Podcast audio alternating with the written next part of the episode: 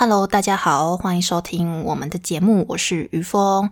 那最近大家过得怎么样呢？你们快要把二零二零年给过完了诶，恭喜你们！就是即将迎接二零二一年，我相信现在活着的人应该都觉得很庆幸，然后应该是很幸福的啦。那就是今年对我们来说有呃很大的影响。那有些人因为疫情的关系工作停摆，有人因为疫情的关系没办法出国。那我觉得很多原因就造成呃目前大家的状况呃跟之前不一样。但对大家来说，这个呃二零二零年可能是一个不好的年份，但对我来说其实不是不好的年份耶。虽然我因为疫情而失业。嗯，之前也在节目上跟大家讲过，之前是呃带日团的导游嘛。那因为疫情而失业，导致啊没有工作，没有薪水。那这个之余呢，就是我原本是预计呃今年九月去英国留学的，但 也是因为疫情，所以我就是把呃这个呃那叫什么硕士学程延后一年，所以我是明年预计九月时候出去。那我相信很多人因为呃。就是失疫情啊，失业啊，但我觉得都没有关系。我觉得对我来说，其实是一件好事。我觉得我现在活得比之前工作时候还要开心。一方面是不用工作很开心，也不是说我讨厌工作，我其实很喜欢工作，就是一个工作狂。我努力赚钱，努力存钱，努力啊去英国留学什么的。但嗯，我觉得。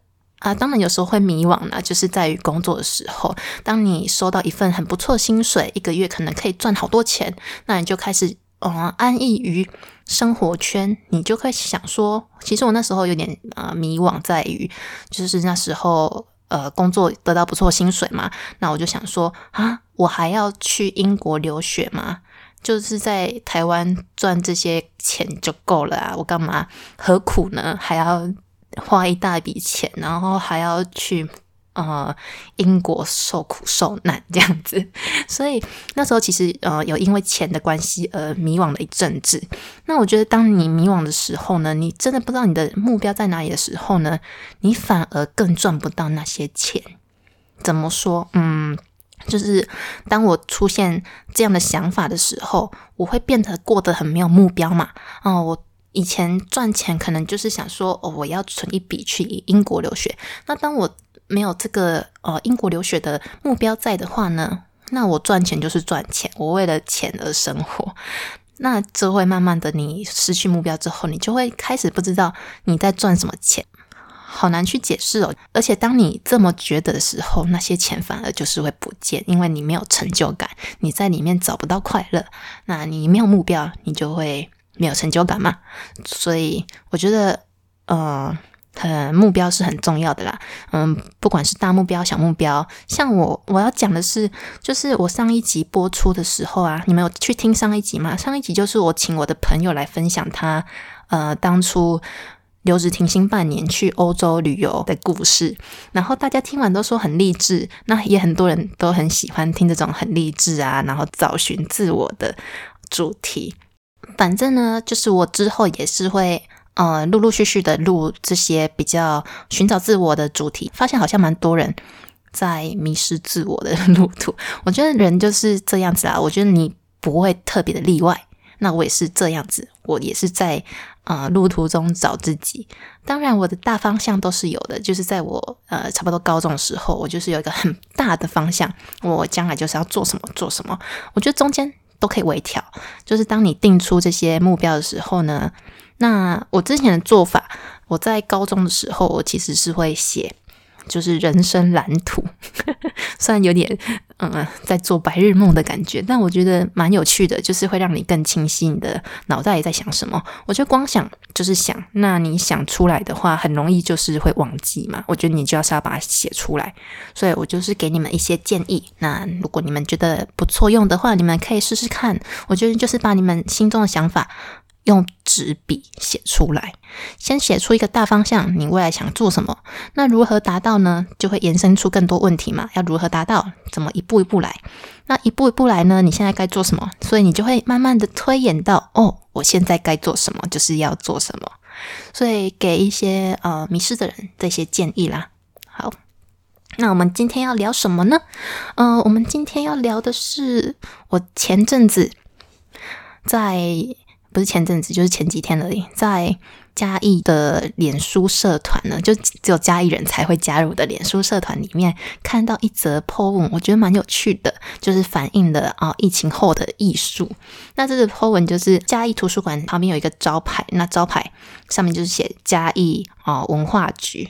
然后因为进图书馆前不是都要量体温吗？那量体温，他就会给你一个贴纸贴在你的身上，所以那些民众们呢，他们就出来图书馆之后，就会把那些贴纸贴在嘉义文化局的。字上面，然后就会变成嘉义文化局字上面很多一点一点圆圆的，很像那个 草间弥生还是什么普普风的那种圆点，然后很多颜色，然后就原坡就把它泼出来说，希望大家不要破坏公物。然后底下的网友留言的看法都非常的不同哦，大家都说哦非常好看啊，有普普风的感觉，然后是一种另外一种呃民间共艺术的共创啊什么的。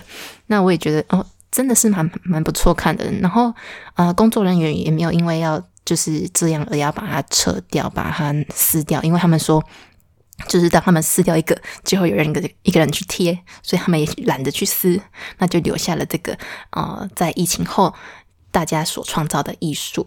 那我觉得我之前在呃节目上也有提到过，就是今年过后一定会有很多关于。新冠肺炎的艺术产生，然后我之前在呃飞驰中上面就看到了一则报道，就是一个英国的艺术家，他叫做 Tom Croft，他在四月份的时候呢，就和他的医生朋友碰面，那从就是跟他聊天的过程中呢，他就感受到哦，当时医护人员的压力和焦虑，就于是。Tom Croft 呢，他非常有同理心，那他还想要为医护人员做点什么，于是他就开始问自己说：“他说呢，就是在画布上涂颜料并不能消灭流行病。那自己身为一个画家，画家的舞台是在于美术馆嘛？那疫情是二十一世纪的重大事件，为什么不用这个方式来支持 NHS 的？”啊，成员呢？我差点念 NHK，日文系读太久，就是一直在听到 NHK 的新闻。没有啦 NHS 就是呃英国的，有点像卫福部的概念，他们的医疗组织。嗯，然后他就是呃 Tom Croft，那就在他的自己的 Instagram 上面发起了一个标签活动，来募集大家用艺术为医护人员发声。那英国的那叫什么？英国的 CBPP，CBPP 就是。肖像画家协会，它叫做呃 Contemporary British Portrait Painters。那里面有很多成员也投身参与。那这个 Instagram 上面的标签活动呢，也获得了广大的回响。嗯，Tom Croft 自己表示说，每一位医护人员都被低估了。社会应该要给予医护人员更多的报酬，而我们将这个活动定位为一个提高他们的地位，然后也是我们表达对他们的感谢的方式。肖像画是一种存在的证明，它存在于现实世界中，并终将超越我们所有人。但由于疫情的关系，啊，室内的展示空间都受到限制嘛。就是想到这边，啊，我觉得台湾真的是蛮幸运的，在台湾还可以，我们还可以看歌剧魅影，我们还可以到美术馆看展，然后也像上次那个，呃，蔡总统他就是包场孤位的电影。然后请职工们看嘛，我觉得在台湾真的是蛮幸运的，嗯，大家还可以正常的观看这些展览作品。那在呃英国呢，它那个室内展示空间都受到疫情的关系而影响，不能开放。所以呢，来自伦敦的网络画廊叫做 The Net Gallery，它就提供了一个平台，那与费兹罗维亚教堂合作 f i t z o v i a Chapel，呃，它就扫描了。教堂的内部，然后用三 D 绘画的功能，然后做出一个三百六十度可以旋转的线上策展方式，然后将这十五位 CBPP 的成员们的作品呢布置在教堂之中。然后我上次我的 IG Instagram 的 Story 上面有秀出来给大家看，就我点进去哦，蛮壮观的诶，它的教堂绘画的惟妙惟肖，很像真的。虽然看得出来是像就是三 D 绘画啦，但我觉得很很漂亮，很像有点像那种哈利波特特效，或者是哈利波特的，就是周边游戏的感觉，你还可以放大看到彩绘玻璃上面的图案，我觉得很漂亮。然后它那个展呢，你点进去，它就会有提供非常多资讯，然后里面就是教堂里面就会摆了很多张呃画家们画的肖像画，然后肖像画下面会有两个圈圈。左下角那个圈圈是画家介绍一些他对于呃作者啊和这个作品的阐述，那右下角就是呃会秀出整幅完整的画，你们有空可以去看看。那这个三百六十度看展的功能呢，其实在英国有，在台湾也有，就是在我们的北故宫，就是北故宫之前有做出也是一个嗯，你可以线上看展。展 线上看展，然后三百六十度。我那时候因为疫情嘛，所以大家也没办法去故宫看展。而且那时候我记得好像是三月份的时候，所以是疫情没多久，就是正在大爆发的时候。然后那时候也是台湾很多案例，所以那时候故宫就是有短暂的关闭一阵子，因为接在钻石公主。钻石公主号之后，因为钻石公主号的那些游客其实都有到一些各个观光景点，我们那时候吓爆诶，我记得我们那时候接到通知的时候，已经是钻石公主号离开没多久，然后北市北市府就是发出了一个地图嘛，嗯，卫福部啦还是北市府，我也不知道，反正他们就发出了一个地图，说你什么时候就是几月几号有去。有几点到几点有在这些点的人，就是要自己自主健康管理，戴口罩啊，然后不要去人群多的地方。然后一点开看，靠，那些地方都是我去过的地方，在台北很难不去到北车吧？对啊，我们就吓爆了。然后我们公司就是有传出有两位导游曾经带到钻石公主号上面的客人，然后他们就是。呃，被通知要隔离十四天，这样我们也是吓爆了，因为我们还是有跟他们讲到话，对，就是蛮酷的经验呐。然后啊，对，因为那个疫情的关系，所以故宫也短暂的。嗯，不开放的一段时间，所以就提供线上看展的这个功能给大家。然后我记得那时候好像要研修之前吧，啊，研修就是我们导游都有固定的研修，就是公司们会看我们怎么发表，看我们怎么介绍，呃，怎么导览故宫的东西。我研修最害怕就是故宫，我真的是故宫是我个我的苦手题。你嘎忒怎么说呢？故宫的文物我用中文都看不懂了，我还要用日文介绍给客人，所以我觉得故宫是我的算我的致命点呐。我就是我觉得太难了，这些中文。呃，其实故宫很多东西都跟我们生活中息息相关。那之后我可能也会做一集，就是关于故宫的跟我们生活中息息相关的文物，例如我上次看到那个。多宝阁，如果有去故宫看过的话，其实多宝阁它就是放皇上的小玩具的箱子，然后都做的超精密的，就是每个 size 都做的一模一样，因为就是为了防止你摇动或者是地震的时候，那些文物不会跑掉，也不会受到损坏。然后这些多宝阁其实，在之后也有被应用在许多我们现代的啊东西上，像我们很多。展示的珠宝盒啊，或者是嗯，我们的化妆品盒啊，或者是我们的喜饼盒，都跟多宝格的概念是蛮像的。那多宝格也是整个博物馆馆的缩小版，就是多宝格里面就是放文物嘛，小小迷你的文物。那博物馆就是放各个样、各个各式各样大大的文物这样子。所以那时候就是研修之前，然后。我们没办法去故宫里面练习看这些东西，所以我那时候就用就用故宫的线上导览看。那线上导览它也是做的蛮不错的。故宫比较不一样的是，故宫它是真的是街景，就很像 Google 的街景实况街景，然后你就可以慢慢的爬上楼梯，然后走进去一零二号房 什么的，还蛮酷的。然后故宫，但故宫有一个，我觉得有一个。缺点呐，就是它不是每个文物都有被介绍到，我不知道为什么它没有更新诶，就是没有整个文物都放上去。那我之后也蛮想要请一些对故宫比较熟悉的导游朋友们来上我的节目，来跟我们分享怎么准备故宫，然后怎么用轻松有趣的方式跟日本人介绍故宫。我觉得这是我比较不足的地方。就我每次要带故宫前的一天，我都会非常的头痛，我就会很开始很紧张，怎么办？要讲故宫了。考试的时候也是，就我们研修，这也就算验收的概念，就是几乎是每个月都会有一次的发表，然后呃，就是全导游们就会开始看你怎么介绍故宫啊，你知道吗？超可怕！我每次真的是我的梦魇，就是我每次因为故宫我都觉得很头痛。对，好，Anyway，之后嗯再跟大家分享啊。那不免俗的也要来介绍到，就是这个 Tom Croft 这个艺术家。Tom Croft 呢是 CBPP 的成员之一嘛？那他以肖像油画为著名，他曾经也帮过 Manchester United Football Club 和那个牛津大学。或者是一些足球明星作画过，那也会定期的开放他的工作室给民众参观。他喜欢用颜色的选择、跟颜色的组合和一些比较有代表性特征的记号呢，来作画，来描绘他的被画者。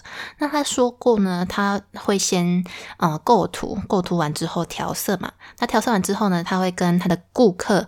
确认过这些表情是不是他顾客想要传达的，那亮度啊等等，那等到顾客接受后，他才会开始作画，所以他就不会用同样的呃公式套用在不同的客户上，因为这样子的话没办法正确的表达顾客他们想要给大家呈现的方式是怎么样的，所以他主要还是希望透过他的画是可以表达客户他们自己，那就是嗯，他就是选择用。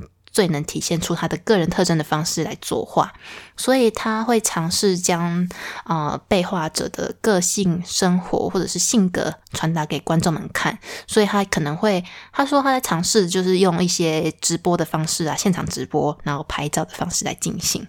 对，希望大家可以呃观赏到他作画的整个过程，来欣赏这个作画的创造过程，这样子。那我也会把相关的资讯放在下面的资讯栏，你们就往下滑就可以看到了。然后有兴趣的话，就去点点看那个 gallery 里面看画，我觉得蛮好看的。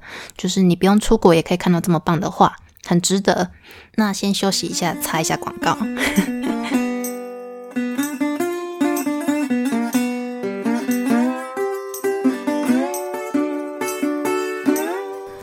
喝茶是现代人在品尝山珍海味后的救世主，是这个汲汲营营的社会中人们的救赎。它使你安神定魂，理解人生。风采丰收，提供日月潭红玉红茶茶包，以及以红茶为基底下去调配的六种不同口味花茶。只要你拿出家中的泡茶神器，放入茶包，再注入五百 CC 的滚烫圣水，浸泡三到五分钟，就即可享用哦。日月潭红茶，不管是热泡或冷泡都非常好喝哦。喝茶是一种信仰，是一种对生活的态度，是一种爱自己的方式。您今天爱自己了吗？虾皮购买，输入本节目折扣码 y u u f share，就享有全馆茶品八折优惠哦。那有些朋友在问说，你都从哪边得到这些资讯的？那我这边也提供给大家一些方法，如果你们喜欢的话，就把它记下来吧。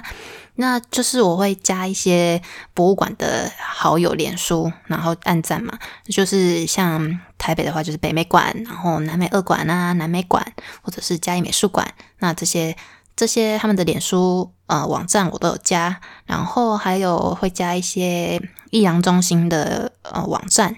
然后我刚刚也有介绍到说，就是飞驰中嘛，我觉得飞驰中还不错。如果你们喜欢看的话，你们也可以去看看。你就 Google 打啊，非常的飞，池塘的池。中，嗯，就是陈池中的中，那非池中艺术网，它是地图科技文化公司就是创造的一个艺术网站。我觉得它里面的资料库蛮完整的，那它就是所有关于艺术的东西都会在里面。它有艺术家的资料库啊，然后，它就是方便给一些呃艺术系的学生们查询啊。然后他们我在看，他们也会持续的更新中，因为他们下面都要写日期嘛，什么时候上架的，我觉得还不。错。然后也会有一些展览资讯，那提供各个地区的展览讯息啊、艺术活动，然后也有一些画廊资讯啊，就是在台湾的画廊跟英文空间有什么活动，也会在里面发出来。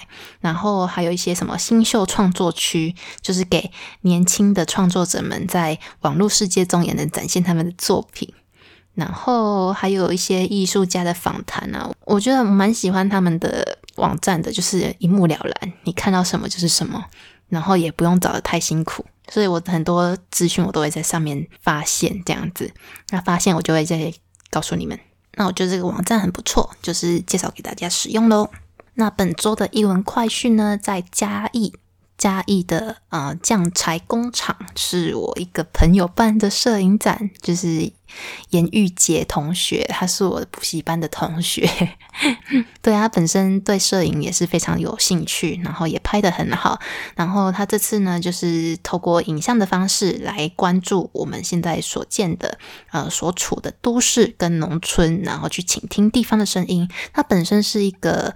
嗯，社会福利工作者，他是社会，哎，我这样定位会不会太早？因为他其实还没毕业，他才他现在硕士，所以快毕业了。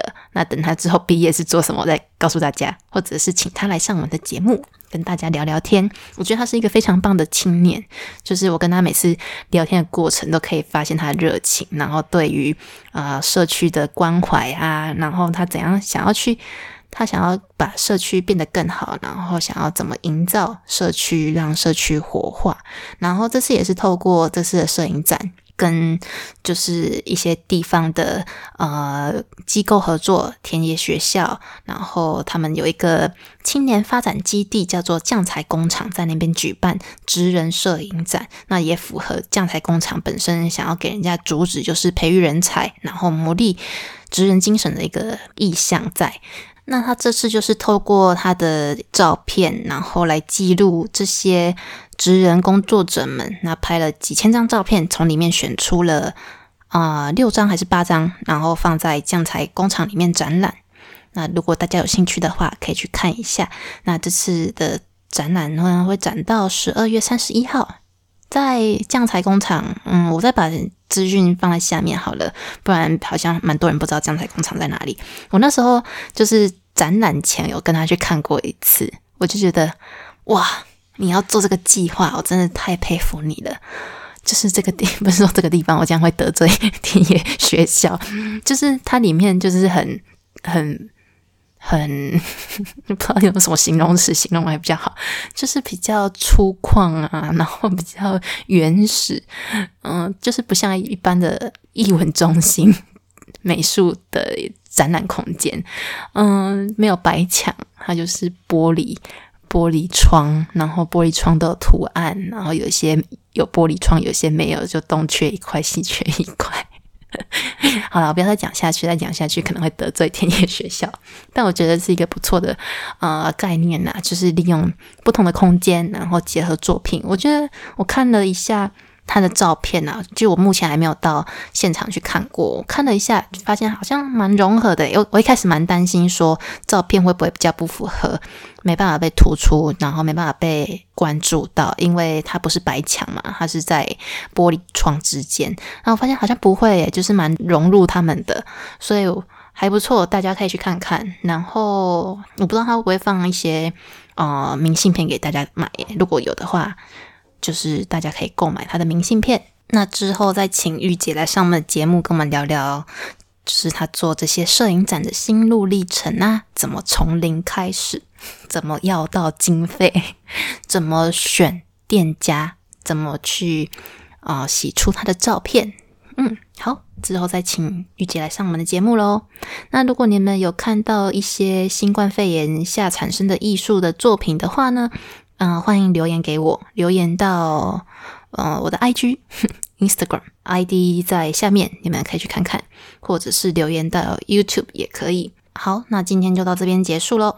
那欢迎继续收听我的下一期 Podcast，虽然我还不知道我要做什么节目，所以就持续收听哦，不要漏掉任何一集。OK，下次见喽，拜拜。